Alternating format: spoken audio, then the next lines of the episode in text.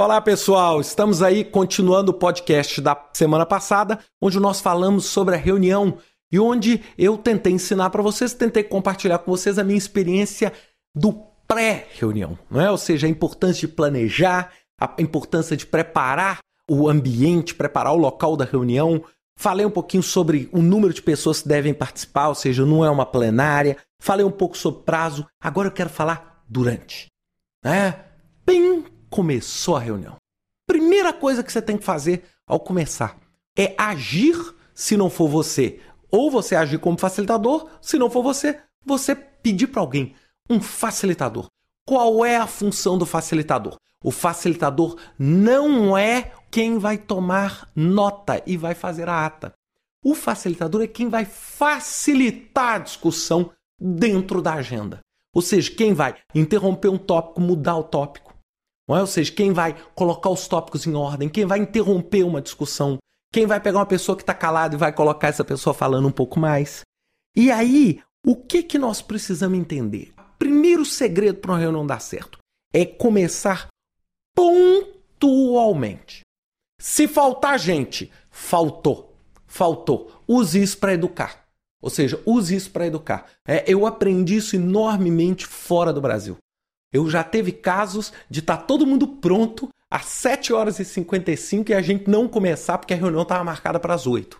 É impressionante. Então, pontualidade, tanto para começar quanto para terminar. Se a reunião está prevista para durar uma hora, não deu tempo para discutir tudo, fica de aprendizado para a próxima reunião. Não amplie o prazo, porque você vai perder credibilidade e você também vai mostrar desrespeito à agenda de outras pessoas. Aí você vai mostrar desrespeito à agenda de outras pessoas.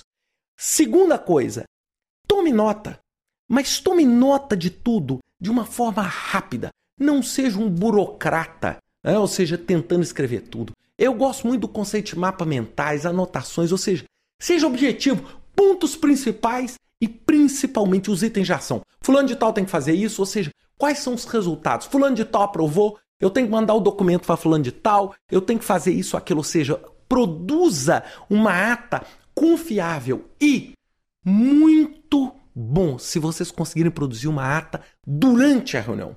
De tal forma, uma das coisas que eu mais gostei foi uma vez que eu fiz isso. Nós fomos produzindo a ata durante a reunião. A reunião acabou, a pessoa só disparou a ata para todo mundo. Na hora que todo mundo sentou na mesa, a ata já estava lá.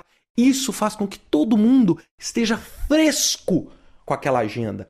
Segundo ponto, acompanhe os tópicos da agenda. Se a sua agenda é planejada para cobrir quatro itens ou cinco itens, divida a sua hora, os seus 45 minutos, nos quatro itens. E informe isso às outras pessoas. Chegue para as outras pessoas e fale assim: olha, nós pretendemos gastar 15 minutos nesse tópico, 20 minutos nesse tópico, 10 minutos nesse tópico, 30 minutos nesse tópico. Por quê? Porque aí as pessoas vão entender o quanto você espera de discussão naquele ponto. E se vocês em 10 minutos não chegaram a um consenso, ótimo, faça outra reunião para discutir aquele ponto.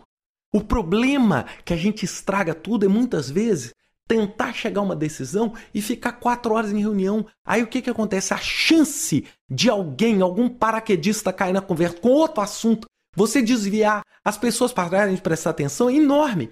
Então o que, que vocês têm que colocar? Ou seja, ah, esse tópico aqui não deu para cobrir em 10 minutos. Ótimo. Item para a próxima reunião que eu vou agendar hoje à tarde, amanhã de manhã para discutir aquele tópico.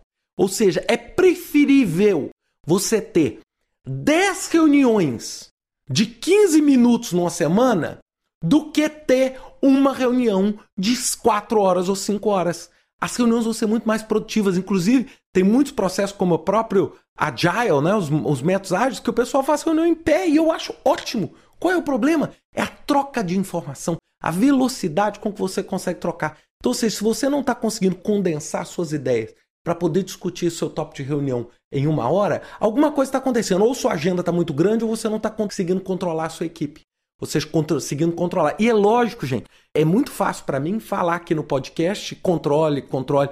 É? Agora, a gente está querendo aqui educar. Muitas vezes esse problema parte dos próprios níveis superiores, ou seja, então é uma ótima oportunidade de você mostrar esse podcast. Por quê? Porque todo mundo ganha. Todo mundo ganha começando no horário, todo mundo ganha terminando no horário, todo mundo ganha mantendo a agenda.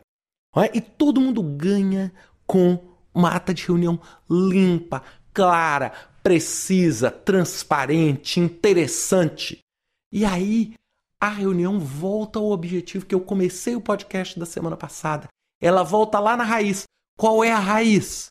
Reunir pessoas para alcançar os resultados que elas querem chegar. Então é exatamente isso que esse podcast tem como objetivo. Ou seja, garantir. Por isso que eu tento manter ele sempre em cinco minutos. Por quê? Porque eu tenho que ter a capacidade de conseguir passar a mensagem para vocês em cinco minutos. Esse é o objetivo pelo qual as pessoas se reúnem. Um grande abraço para vocês, uma ótima semana, boas reuniões e muito sucesso.